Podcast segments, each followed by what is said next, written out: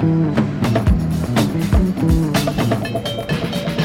n'arrête pas l'écho. On n'arrête pas l'écho.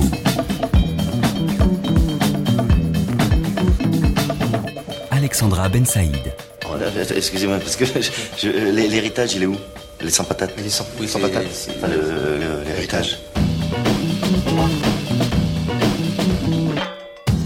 ce matin, on teste notre degré de schizophrénie. Vous êtes prêts Pour ou contre les inégalités Vous dites contre. Pour ou contre la taxation sur les héritages Eh oui, vous dites encore contre. Très intéressante enquête de France Stratégie et du Crédoc cette semaine.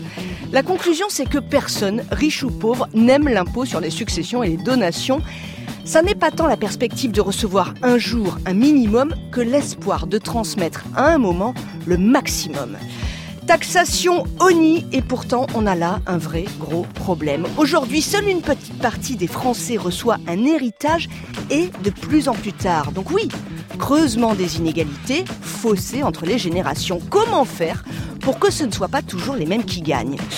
Eh bien, on pourrait par exemple taxer plus les multi-héritiers. Vous voyez, on taxe plus le deuxième héritage, encore plus le troisième.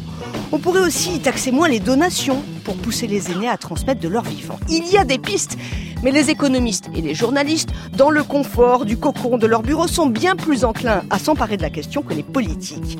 À quand la réforme sur ce sujet archi sensible Cette semaine, c'est Didier Migaud, le président du Conseil des prélèvements obligatoires, qui soulève la question. Et donc ce matin, pour animer votre petit déjeuner, je mets le débat sur l'héritage des parents, là, sur la table. Vous croyez qu'il m'écoutera? Oh, tu sais, quand on parle pognon à partir d'un certain chiffre, tout le monde écoute. On n'arrête pas l'écho sur France Inter.